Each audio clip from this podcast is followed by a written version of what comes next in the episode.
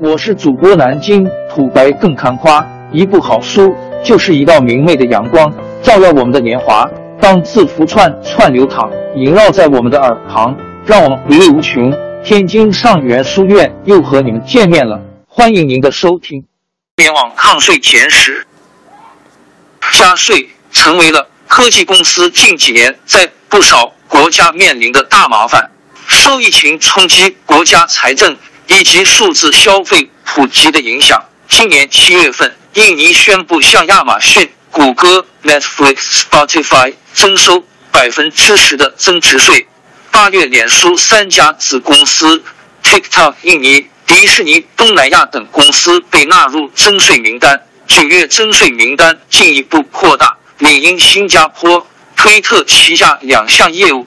总京东印尼、微软爱尔兰等十二家公司被列入。这些科技公司必须从十月一日起开始向广告商和其他客户收取百分之十的增值税。印尼规定，在该国销售数字产品和服务的非居民外国公司，如果年销售额超过六亿印尼盾（约合四万美元），或每年产生超过一点二万个用户流量。则需要缴纳百分之十的增值税，也就是说，印尼这项针对科技公司的增值税名单还可能会继续扩大。和印尼相比，欧盟是个更大的麻烦。二零一零年，法国文化部出台报告称，法国应该向互联网公司征收广告收入税，以补贴本国的文化产业。这项税被形象地称为“谷歌税”。经过数年的争议，二零一八年，欧盟推动通过了数字化单一市场版权指令的法律草案，其第十一条明确要求向网站收取原创新闻内容转载费用，被称为链接税或谷歌税，矛头直指谷歌、脸书等互联网巨头。印尼征收的增值税属于价外税，直接由消费者承担了。而链接税严格意义上并非政府税收，是要求互联网服务商向出版商、作家等内容创作者支付费用。想象一下，你用百度搜索出一篇腾讯新闻稿件的简性链接，仅仅是链接，百度还需要向腾讯新闻及作者付钱，这是百度干不干？搜索引擎掌握了互联网最重要的流量入口。尤其是 PC 时代，去哪不是爸爸？谷歌自然不会愿意支付链接税，还一度威胁，若欧盟开征链接税，会退出欧盟市场，不再向欧盟国家提供谷歌新闻等服务。影响更普遍的是，欧洲各国在力推更直接的数字税征收方案，尤其是在疫情中，各国财政继续恶化。法国、英国等国家已经不在乎特朗普的对等威胁，直接宣布了各自的数字税计划。英国政府宣布，将从四月一日开始对亚马逊、脸书和谷歌在内的众多美国科技巨头征收百分之二的数字服务税 （DST）。法国则在二零一九年七月就公布了自己的数字税法案。向大型科技公司征收年度总收入百分之三的税。由于特朗普对等加税威胁搁置，英国的数字服务税适用于全球销售额超过五亿英镑（约合六点四八亿美元），且其中至少两千五百万英镑（约合三千四百二十万美元）来自英国用户的公司。法国的数字税规定的门槛。则为全球数字业务年营业收入超过七五亿欧元，且在法国境内年营业收入超过两千五百万欧元的企业，非常明显是针对大型科技企业。因此，谷歌、脸书、亚马逊等巨头称这是对大型企业的歧视。不只是数字虚拟服务，欧盟针对电商行业的 VAT 增值税也在继续推行。二零一六年九月十六日，英国正式出台 VAT 法规，在英国销售商品给英国消费者，就必须缴纳增值税。二零一八年十一月九日，德国通过新设法案，规范德国境内电商平台及其卖家的 VAT 税务责任。设规电商平台有义务监督和规范其平台上卖家缴纳销售增值税，并承担连带法律责任。此后，法国也颁布了增值税法案。欧洲国家对跨境电商 VAT 的问题一再提及。欧洲税务和规划促使亚马逊等电商平台对 VAT 注册提出了严格的要求。数字服务。硬件产品跨境贸易、网络零售无一幸免。除了税收问题，欧盟二零一八年出台的 GDPR 通用数据保护条例，更是对科技公司普遍的数据化运营产生了严重限制。科技公司应该都挺烦欧盟的。当然，各大科技公司从来也不是什么安心纳凉的好好公民。科技互联网巨头们抗税的前情，是一段溯源已久的避税历史。比如人们所熟知的各个避税天堂，其中知名度最高的莫过于开曼群岛。苹果、微软、英特尔、腾讯、阿里巴巴等也都选择开曼群岛为注册地。截止到目前为止，有超过十万家的公司在开曼群岛注册。岛上还拥有八百多家保险公司、七百多家银行和近万家的对冲基金机构。开曼群岛因此也被称为世界第五大金融中心之一。用这种方式避税的不仅仅是科技公司，宝洁、可口可乐等公司同样如此。近半个世纪以来，科技公司发展迅速，由于数字服务交易的隐蔽性。通过不同国家地区间税收政策差异进行避税的规模也越来越庞大。今年八月底，谷歌表示，丹麦税务部门已启动对谷歌的税务审查。任职于该部门的托马斯·托尔斯洛夫与加州大学两位学者做过估算：二零一七年，跨国公司在母国之外赚取的利润有百分之四十转移到了。避税天堂规模大约在两千多亿美元，相当于全球公司税收的百分之十。英国纳税认证组织 Fair Tax Mark 评估了，指出脸书、苹果、亚马逊、奈飞、谷歌和微软六家科技巨头在二零一零年至二零一九年十年间的全球税收缺口总计超过一千亿美元，其中。亚马逊、脸书、谷歌位居前三。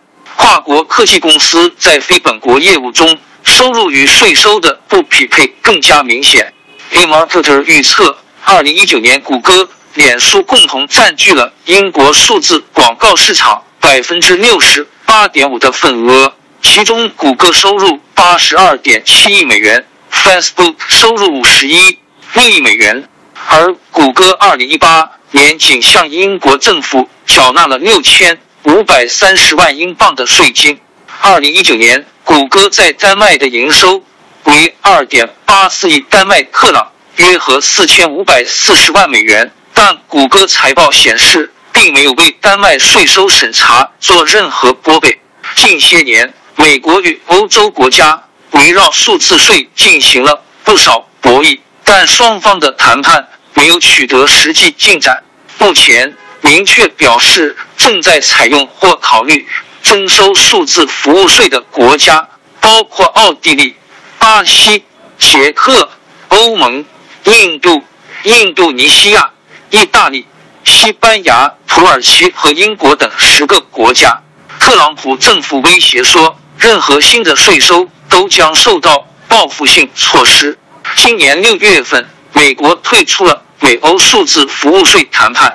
美国已经启动调查相关国家的数字服务税计划是否构成不公平贸易行为，以决定美国政府是否对等征收新的关税。谷歌丹麦公司公共政策主管克里斯汀·索伦森透露，在谷歌每年缴纳的税款中，超过百分之八十交给了美国政府。尽管如此。美国国内对科技公司纳税也存在很多争论。苹果不止一次被指责将其巨额海外收入放在海外，以此逃避税收义务。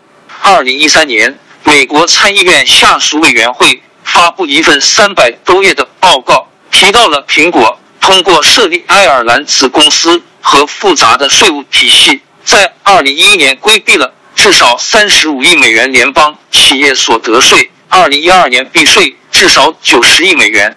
利用美国税法漏洞避税，在政府看来就是逃税。库克则认为，这是因为美国的税收制度需要改革，企业税率必须降低。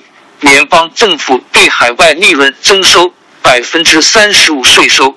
二零一八年，特朗普推动税改方案，美国企业税降至百分之二十一，这低于绝大多数经济合作与发展组织。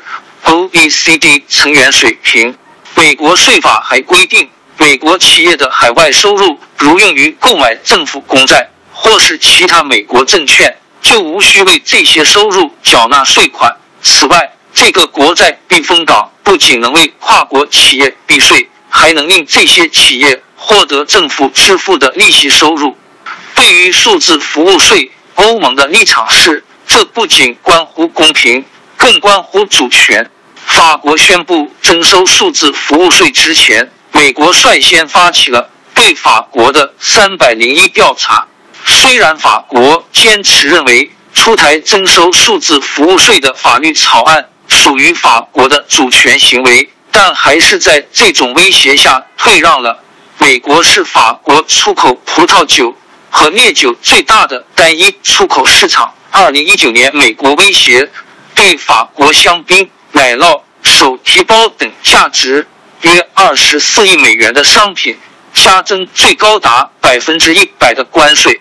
二零一九年这一期集团会议上没法达成关于数字服务税的停战协议。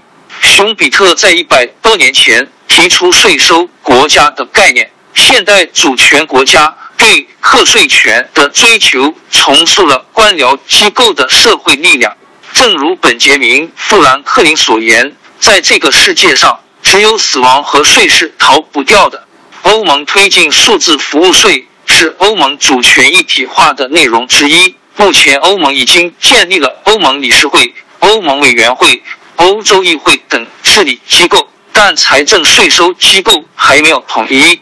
二零一一年，欧盟即提出了数字化单一市场的设想，并在二零一五年出台了。数字化单一市场战略 （Digital Single Market） 宣布将通过出台政策改革、版权法、消费者保护、云服务等一系列措施，推动欧盟跨境贸易。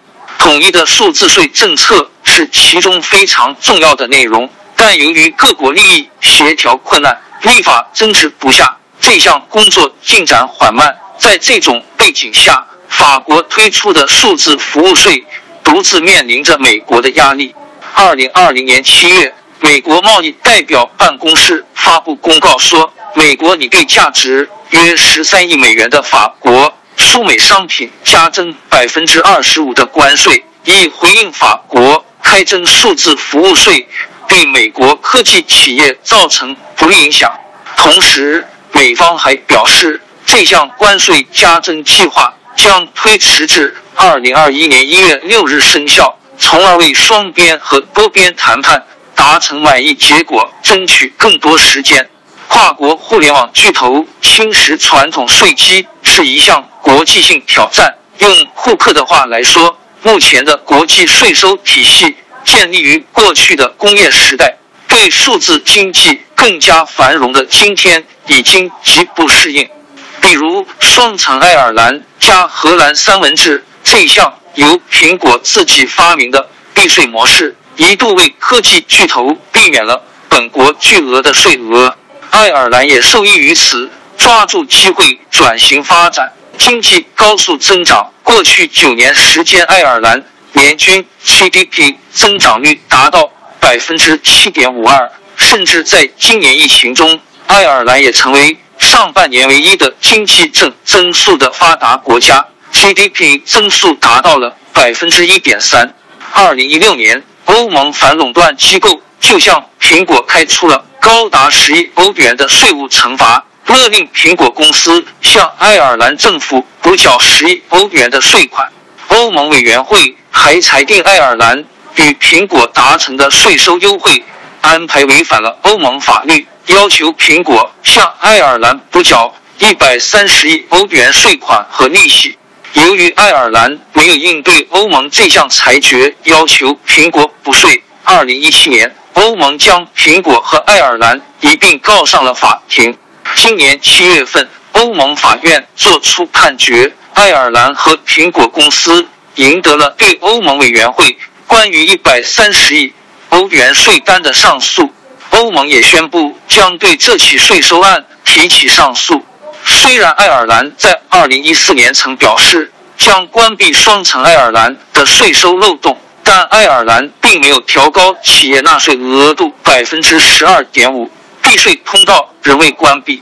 苹果已经进行了转移，在特朗普税改后，新税法对美国企业海外利润进行一次性征税，其中现金利润的税率为百分之十五点五，非现金税率为百分之八。这使美国企业海外利润所得税还会低于百分之二十一的企业所得税，资金开始回流美国。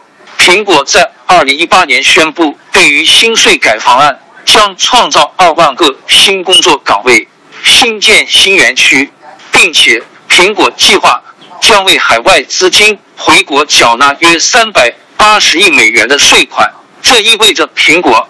两千五百亿美元的海外现金几乎全部汇回美国。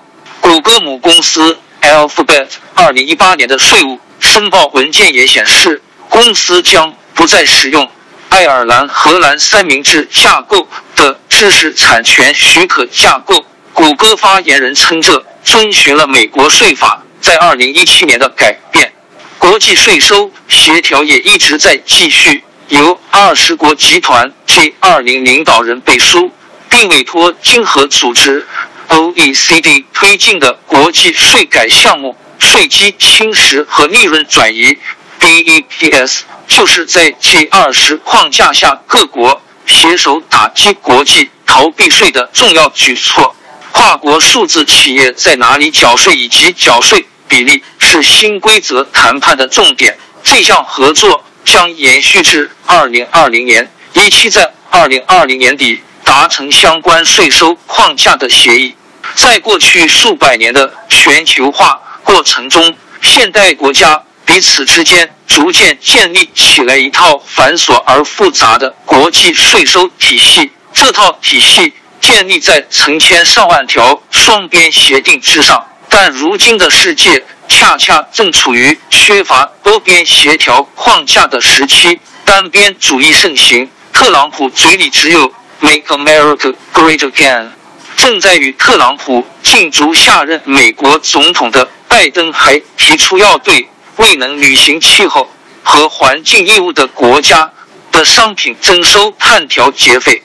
今年的大选，无论结果如何，美国的态度都很难改变。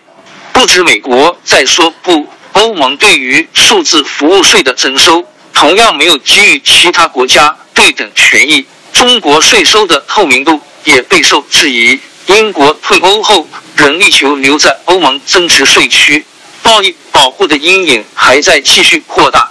对等权益不存在，对等制裁就会不断涌现。网络数据已经成为新型生产资料，与每个人休戚与共。并且不可剥离。熊彼特认为，税收国家的出现有助于代议制民主的发展。例如，纳税人意识，税收也是社会分配体系最重要的组成部分之一。税收的问题永远关联着社会公平，个人能从数字经济中获益几何。但互联网的世界中，科技巨头拥有更加强势的底气。在英国政府宣布新的数字服务税后，苹果、谷歌和亚马逊宣布将提高英国企业客户的服务价格。苹果表示，App Store 英国开发人员的成本将增加百分之二。而亚马逊表示，将在英国将转送费、亚马逊履单、FBA 费、每月 FBA 存储费和多渠道履单费提高百分之二。谷歌将把在 Google Ads 和 YouTube 上购买广告的费用提高了百分之二。科技巨头变相把营业税价外税变为了增值税。价内税是一种价内税。永远是最终消费者在买单。